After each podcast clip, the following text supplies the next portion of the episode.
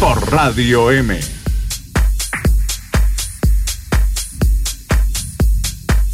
Gracias, Gustavo. 10, 41 minutos. Bueno, vamos a votar el domingo 16. ¿eh? Recordemos que entre precandidatos vamos a elegir candidatos en la ciudad de Santa Fe. El peronismo también tiene su propia interna, digamos, donde va a elegir candidatos.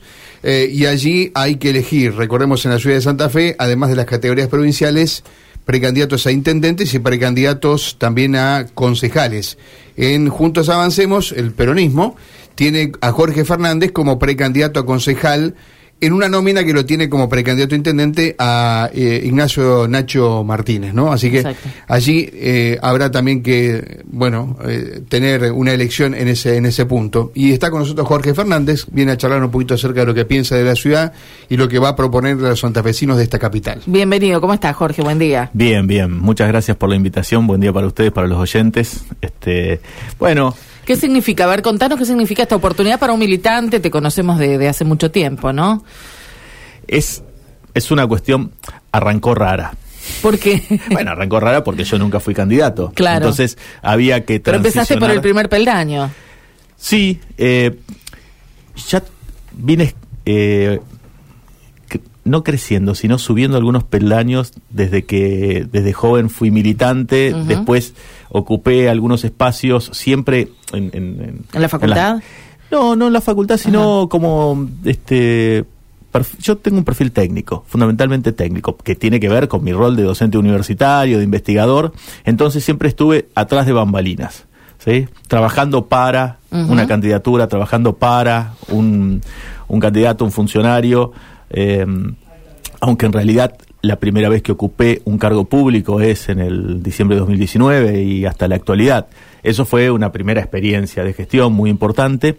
Yo siempre estuve trabajando en distintos lugares, pero fundamentalmente en, en las universidades. Y bueno, ahora apareció la oportunidad ¿Y qué de ser pasó que te decidiste? Muchas cosas. Eh, yo soy un convencido de que en la política tenemos que ser muy serios. Te- estoy convencido desde chico de eso. Y cuando digo muy serios es que cuando alguien llega a un espacio de poder, de decisión, o en este caso lo que pretendo es un espacio de deliberación, tiene que llegar preparado o preparada. No hay que improvisar. Menos en este momento. En este momento es cuando no tenemos que justamente improvisar ni tener aventuras. Tenemos que ser absolutamente serios porque detrás de todo esto está la gente y está el sufrimiento de la gente, están los problemas de la ciudad de Santa Fe. Entonces, cuando yo llego a la gestión y cuando pretendo llegar al consejo es porque ya tengo la suficiente experiencia, la madurez. Los años te dan madurez, te dan experiencia y llevo muchos años estudiando, muchos problemas, estudiándolos en serio. A mí me gusta ser serio en el sentido de que eh, hay que tener buenos diagnósticos porque, por ejemplo, un concejal lo que tiene que hacer, su mayor desafío, no es solamente llevar al consejo la voz de los vecinos, las demandas, los problemas que te plantean los vecinos y las vecinas en el barrio, que son tantos y tan heterogéneos que lo que tenés que lograr es traducirlos en un buen diagnóstico y traducirlos en buenas propuestas para su solución, o al menos ponerlos de determinada manera en la agenda municipal. Hay muchos problemas en Santa Fe que no están bien tratados en la agenda municipal o directamente están ausentes de la agenda municipal y pongo solo un ejemplo. Tenemos un serio problema de empleo en la ciudad de Santa Fe. Cuando hablamos de empleo hablamos de producción. Entonces, cuando uno mira los datos duros de la FIP, hemos perdido más de 1.200 empresas registradas en la ciudad de Santa Fe desde el 2014 a esta parte, comparándola con otras ciudades que no les ha pasado eso bajo las mismas condiciones macroeconómicas. Entonces, el problema ya no son solo las condiciones macroeconómicas, por ejemplo, la inflación, por ejemplo, eh, el deterioro del mercado interno. Hay un factor local. Hay un factor local. Ajá. ¿Dónde podemos encontrar algunos de esos factores locales? Bueno, miremos el presupuesto municipal. ¿Cuánto destina la municipalidad a producción y empleo? El 1,5%, de los cuales el 30% son para gastos de funcionamiento y en este año, por ejemplo, se ha ejecutado solo el 21%. Entonces, ¿esto está en la agenda municipal? Y puede estar en algún eslogan, pero no está en la agenda municipal porque no, no hay en el presupuesto una atención fundamental a una cuestión que para mí es absolutamente prioritaria en una ciudad que es la capital de la segunda o la tercera, discutamos, no, no importa, pero una provincia que es el pivot productivo de la Argentina. Y no tenemos un perfil productivo en Santa Fe. Ahora, Jorge, vos, a ver si yo, eh, entendí bien el dato. Vos decís que desde el año 2014, nueve años después, Santa Fe tiene en el balance 1.200 empresas menos o han cerrado 1.200 empresas, que es distinto, ¿no es cierto? Ten- si vos mirás cuántas empresas había en el 2014 y cuántas Bien. hay hoy, hay 1.200 Hay menos 1.200 menos. registradas en, en la ciudad de Registradas en la Santa Fe. A lo mejor- Mm. Nosotros, el cálculo que es más o menos que, que hacemos con el equipo técnico son unos 10.000 puestos de trabajo formales. 10.000 puestos formales menos. 10.000 puestos de trabajo formales. Digo, que hayan cerrado es grave, pero que se hayan ido también. No, pero, Es grave en cualquier caso, Lo porque que te quiero nosotros- preguntar es lo Ah, siguiente. perdón, no, no, está bien. ¿Vos crees que cierran por cuestiones municipales o cierran por una cuestión macroeconómica donde la intendencia poco puede hacer o, o por lo menos en, en- en la solución macro no la puede dar? Yo creo que no está en la agenda municipal ni la producción ni el empleo. No están en la agenda. Y como no están en la agenda, esto está ligado a ciertas reglas del, del Del mercado. mercado. Pero esto no pasa en otras ciudades de escala similar bajo las mismas condiciones, repito, bajo las mismas condiciones macroeconómicas, bajo la misma economía nacional, que por supuesto que a veces favorece que las empresas, cuando el mercado interno se fortalece, aumentan la cantidad de empresas. Acá, por ejemplo, en, en- en Santa Fe hemos visto allá entre el 2003 y, y el 2010 que en algunos barrios como Centenario abrieron un montón de locales, de negocios, de, de- de comercios que tiene que ver con el aumento del consumo interno, obviamente. Pero después fueron cerrando. Hoy es, todos esos negocios no están porque el- el mercado interno ha estado deprimido. Pero eso es una explicación que tiene que ver más con variables nacionales. Hay que pensar en las variables locales, porque lo que no puede hacer el municipio de una ciudad tan importante como Santa Fe es, es estar ajeno a estas problemáticas. Y agrego algo más. Pensemos que Santa Fe es una de las ciudades con mayor cantidad de investigadores por habitante de toda la Argentina. Tiene un montón de institutos tecnológicos y tiene universidades que tienen, eh, no tengo yo el dato en este momento, pero seguramente tienen cientos de proyectos de investigación ligados a producción y desarrollo. Por lo tanto, hay mucha materia gris pensando en este momento. ¿Quién tiene que articular entre el sector productivo y el sector científico-tecnológico? El Estado. Y el Estado Nacional lo hace, el Estado Provincial ha, ha invertido un montón de dinero para esto, pero el, Estado Municipal está ausente. Yo creo que esto hay que llevarlo a la agenda del Consejo. Nosotros tenemos que pensar, entre todas y entre todos, claro, eh, cómo vamos, y esto es un gran desafío, cómo vamos a articular, a unir al sector científico-tecnológico que es muy fuerte en Santa Fe con el sector productivo para darle valor agregado a la producción en esa materia, que aparte es exportable y que genera divisas, que genera empleo de calidad. Me parece que este es un desafío. Aprovechemos los 450 años de fundación de la ciudad de Santa Fe, que son esos momentos como de reflexión colectiva, también para pensar el perfil productivo de la ciudad de Santa Fe, porque si no, no vamos a solucionar los problemas de empleo y de pobreza, si no solucionamos también los problemas de producción. Y en este sentido, eh, Santa Fe, en sus 450 años, ha sido históricamente una ciudad productiva, portuaria y comercial, pero no podemos pensar que solo somos una ciudad que ofrece servicios administrativos y algunos servicios gastronómicos. Otra cuestión que hay que desarrollar, el tercer sector, el sector gastronómico, de ocio, de la El cultura, turismo, de recreación claro. y el turismo que, que generan muchísimo, pero muchísimo empleo. El sector gastronómico o el, o el sector de ocio, esto es, los boliches, los bares, los pubs, generan mucho empleo para un sector que está bastante desatendido, que son los jóvenes. ¿Mm? Los jóvenes. Y Exacto. nosotros tenemos decenas de miles de jóvenes universitarios que viven acá o que vienen a estudiar a Santa Fe. Claro. Eh, te, te quiero preguntar, hoy tenemos un conflicto del transporte que, bueno, nos, nos cruza. Rosario tiene transporte, nosotros no, por ejemplo, pero bueno, recién hablamos con Miatelo, el secretario de Transporte. Eh, ¿Hay allí algún, alguna intención del gobierno de licitar? Eh, hay un pliego que se está discutiendo en el Consejo Municipal. ¿Vos crees que hay que volver a licitar? ¿Crees que hay que avanzar en eso? ¿Cuál es tu idea? Porque, bueno, hoy miles de personas se quedaron sin poder ir a trabajar, sin poder hacer lo suyo, o teniendo que pagar un taxi y un remis diez veces más, ¿no? Es absolutamente, es una lógica inversa la que tiene que imperar. El- yo creo que hay que licitar nuevamente el, servicio, pero hay que hacer una discusión pública al respecto. En la licitación, la licitación no puede ser bajo las mismas condiciones que está el servicio hoy, ¿sí? Pero sí hay que volver a repensar, hay que volver a pensar, mejor dicho, el, sistema, bueno, no, no es un sistema, es un conjunto de, de cuestiones desar- desarticuladas que intentan funcionar como un sistema, pero no funciona como un sistema de transporte público. Pero lo que no puede faltar en esa discusión es la voz de los usuarios.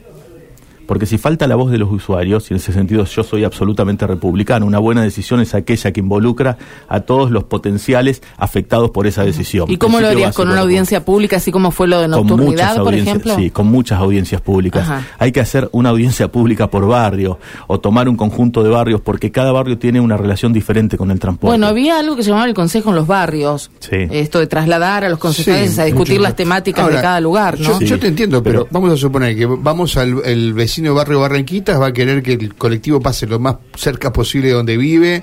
Es lógico. Y, y- y lo mismo cada vecino de Es cada lógico. lugar de Santa Ahora, vos tenés que armar un sistema respondiendo a eso que te piden los vecinos, pero es un sistema que no va a ser barato. Y si vos decís, mirás la nación, la nación dice, yo plata, más plata no te voy a dar, o- digamos, es todo un- una, una discusión y una pelea por el recurso en un sistema que si vos querés que sea muy amplio, muy eficiente, que pasen, que tengan buenas frecuencias, seguramente va a ser más caro. O sea, es como eh, el perro intentando morderse la cola. Yo creo que, eh, en en primer lugar, lo, lo primero que hay que hacer es la discusión. Sí. Instalarlo en la agenda pública y discutirlo públicamente con los usuarios y con todas aquellas organizaciones que, que están, que estudian el tema y con los institutos de investigación o las áreas de investigación de las universidades que estudian estos temas, porque hay otras ciudades que han resuelto los problemas de, de movilidad. Nosotros, por supuesto que a veces uno plantea utopías, pero tratemos de estar lo más cerca posible de, de la utopía y no lo más lejos posible, porque hoy estamos muy lejos de que el servicio público, y lo quiero poner con mayúsculas, es un servicio público, no es solo un servicio privado, es un servicio público. Como servicio público tiene que garantizar que la gente viaje al colegio, los pibes, al centro de salud, a la costanera, al, al parque que quieran, a la cancha y al, al trabajo, en condiciones accesibles, en una cantidad de tiempo razonable y sin esperar 40 minutos que pase el colectivo. Y lo más barato posible, por supuesto. Eso implica una discusión sobre cómo va a ser el sistema. O un sistema que aparte incorpore otros subsistemas. Pero no puede ser que en Santa Fe la primera opción sea tomarse un taxi cuando vos vivís en Barrio Las Lomas para llegar hasta la parada del colectivo en Blas Parera y de ahí venirte a trabajar al negocio donde trabajás. Tiene que ser al revés. La primera opción tiene que ser el, el colectivo, como en Sí. cualquier ciudad del mundo. Tu candidato intendente plantea la posibilidad inclusive de alguna línea testigo en poder del Estado municipal, Sí. digamos, vos también Sí, sí, claro, eso? sí, por supuesto, por supuesto. Nosotros, eso sería una o dos líneas testigos, porque es un servicio público, son muy importantes, porque hay que garantizar, aparte, en el nuevo esquema que se plantee, que los colectivos no transiten solamente de norte a sur o de sur a norte, sino también de este a oeste o de oeste a este, fundamentalmente, porque si no, te tenés que tomar cuatro colectivos para llegar, por ejemplo, de Cabaña Leiva a la costanera, es absolutamente irracional. Entonces, esto hay que discutirlo, no entre cuatro paredes. Hay que discutirlo seriamente, incorporar muchas voces para esa discusión. Y decidamos aparte un buen sistema para que no tengamos dentro de tres años el mismo problema. ¿Sí? Sería lo, lo- peor que le puede pasar a una sociedad es discutir, tener un problema en la agenda pública y 10 años después tener el mismo problema y 20 años después tener el mismo problema. Entonces, y no avanzamos nunca. Nosotros lo que pretendemos es otra cosa, porque repito, para muchas de las cuestiones, detrás del problema está la gente, como dice. Sí, claro, claro, por supuesto. Jorge, desde el Consejo se puede eh, acompañar o, en todo caso, llevar al Ejecutivo Municipal a la realización de distintas obras. Digo, por ahí se ha discutido mucho en esta gestión, en la actual, de dónde se realizan las obras. A lo mejor eh, hablamos de un camino viejo Esperanza, de un eh, más obras en los bordes, pero por ahí a lo mejor un descuido de otra zona de la ciudad. Muchas veces hablamos del estado de las calles, la iluminación de barrios más céntricos y uno entiende que todo el mundo tiene el mismo derecho y por supuesto eh, la gente que paga impuestos reclama, ¿no? Pero ¿cómo se hace eso? ¿Desde el Consejo se puede de alguna manera hacer algún tipo de ordenanza para que esto sea equilibrado, sea equitativo? Sí, esa es una tarea básica del Consejo y de cualquier concejal, no solo poner esto en la agenda, ¿sí? que la ciudadanía esté enterada de estas, de estas cuestiones, sino también forzar al Ejecutivo Municipal. Digo, para que no sea la decisión de un intendente o de, de, un ejecutivo, yo quiero hacer esto, viene otro, yo quiero hacer otro, sin criticar a uno o a otro, cada uno tiene su idea, pero para que se pueda seguir con cierta eh, naturalidad sí. de una gestión a otra, ¿no? Sí, dos cuestiones ahí básicas. La primera, la mayoría de las obras que se han hecho en, esto, en estos años son fondos provinciales o fondos nacionales. Si los venden como, como obras propias, básicamente están mintiendo. En segundo lugar, nosotros creemos que hay que hacer un reparto equitativo del presupuesto municipal en todos los barrios de la ciudad de Santa Fe. Es bastante básico lo que planteo, pero bueno, es una crítica que nosotros hacemos y que está en la agenda municipal que planteamos con Nacho. Y en tercer lugar, lo que está hecho hay que mantenerlo, pero eso es una función básica del municipio, el mantenimiento de las calles. ¿sí? Si el, si el municipio no ha tenido la capacidad de asfaltar nuevas calles en muchos barrios de la ciudad de Santa Fe, por lo menos que mantenga las que están asfaltadas. No, no, no es una demanda mía, es una demanda de los vecinos y de las vecinas. Uh -huh. Yo a lo sumo lo que quiero ser es una correa de transmisión de estas cuestiones y una tarea fundamental de cualquier legislativo, en este caso del Consejo Deliberante, pero de una legislatura, un Congreso, un Parlamento Europeo, es controlar al Ejecutivo. Y hay que controlar al Ejecutivo. Las instituciones controladas funcionan mejor. Esto es así. ¿sí? Uh -huh. Yo les cuento brevemente, eh, tuve la oportunidad, la bendición de irme a estudiar a, a una universidad, a la Universidad de Salamanca, a hacer un doctorado sobre corrupción. Me dediqué años a estudiar esto y estoy convencido, es, un, es una convicción, y aparte empíricamente esto es así, cuando hay un buen control del, del, Ejecutivo o del Gobierno, el Gobierno funciona mejor. Y yo voy a llevar esta agenda al Consejo Deliberante. Jorge Fernández es candidato dentro de Juntos Avancemos. Avancemos Jorge, eh, quien te está escuchando, es tu primera intervención en la política, de, digamos, de eh, donde hay, te van a elegir uh -huh. eh, los santavecinos. ¿Cómo, ¿Cómo hace, digamos, orientarnos dentro de la boleta, que no va a ser una boleta simple la de concejales, no? No, la boleta de concejales tiene 44 listas. 44 sí, listas. Y creo que ya hay que pedirles disculpas a esta altura al electorado de que hay 44 listas. Gran déficit del sistema de boleta única. ¿Y qué sí. harías vos? Bueno, eh, una, una, una, reforma. No vas a poder cambiarlo del no consejo, lo pero, cambiar, pero, pero, lo... pero, en la otra tenemos la yo creo que cada sistema electoral tiene pros y contras, eso sí, no, claro, no es ninguna supuesto. verdad revelada, pero cuando vos mirás cómo votan los formoseños, vos tenías una mesa entera así donde estaba la boleta de Infran y 20 claro. millones de boletas al lado en la ley de lemas. Tampoco ese es el, el sistema. Pongo un ejemplo de tantos, ¿no? Pero entre uno y otro hay por lo menos 15 alternativas en el medio que habría que plantear, pero es una discusión no Bien. local, es una, una, discusión provincial. Yo no estoy a favor de la boleta única, mucho menos en la boleta única de concejales donde debe haber 44 listas. Primer consejo para los votantes, vayan con una lupa para encontrar a los ¿En serio candidatos. lo decís? Y por lo menos los lentes. Bien. Por lo menos los se lo había recomendado. ¿Te acuerdas que hace algunos años se, se, O sea, estaba disponible, chicos, estaba en la mesa, la lupa la podías pedir. La boleta de consejero va a ser muy chiquita la foto Sí. y, la, y la- Sí. las letras. Quienes pasen los 40 años, ya como yo, y tengan algunos problemas, vayan, no se olviden los lentes, ¿sí? Y si no, lleven un- una lupa. Y en, en segundo lugar, se ríen todos porque me parece que estamos todos tenemos misma, los ¿no? lentes a pero- mano, sí. no, es cierto, es cierto, Es cierto, hay es que cierto. contar. Eh, si no, no, no van a encontrar. ¿Dónde me encuentran a mí? En el espacio Juntos Avancemos. Yo estoy en esa interna, Juntos Avancemos es el justicialismo, Sí. el peronismo en, en Santa Fe, y yo soy el primer candidato de Elijo Hacer. Elijo Hacer es la lista oficial del justicialismo en la provincia de Santa Fe. Marcelo Lewandowski y Silvina Frana, candidatos a gobernador y vicegobernadora. Omar Perotti, el precandidato a diputado. Marcos Castelló, que es nuestro candidato a senador, precandidato a senador provincial, Ignacio Martínez Kert, Nacho, como precandidato a intendente, y yo soy el precandidato a concejal. Yo y muchos y muchas más, pero aparezco yo en. ¿Quién en te acompaña segunda en la lista? Maru Escobar, Bien. Eh, hay dos nomás, opciones, justicialistas o más, no recuerdo. 11. No, estoy, estoy, estoy- En el consejo son un recuerdo montón. muy mal. El color del logo, 11, el- 11.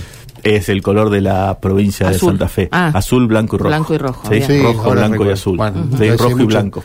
Hay muchos. Di- Así que 11. Bueno, eh, búsquelo con lupa, como esa Jorge, porque no lo voy a Te encontrar. tiró una chanza que no la agarraste. ¿Eh? No, no, no, no, una No, deportiva estaba- te tiró, pero ¿Sí? no importa. ¿Ah, sí? Sos hincha de... No, no, no, no, los candidatos no quieren que le pregunten No, no, cuando vos- si es hincha de Boca, de ¿Vos me River, de Unión o de Colón. ¿Los colores de la boleta? Sí. Son azul, rojo y blanco. Azul, Rojo y blanco. rojo y blanco. Bueno, está bien. Claro. Pero no te pregunté el color de la boleta yo, por eso me llama la atención. Yo lo pregunté. Ah, vos, Karina, perdón. Sí, Sí, sí, sí, estaba sí. desconcentrado. Bueno, Jorge, gracias por darte una vueltita por acá y charlar un ratito con nosotros. ¿eh? Gracias a ustedes, fue un placer. Jorge Gracias. Fernández, eh, precandidato a concejal, charló con nosotros.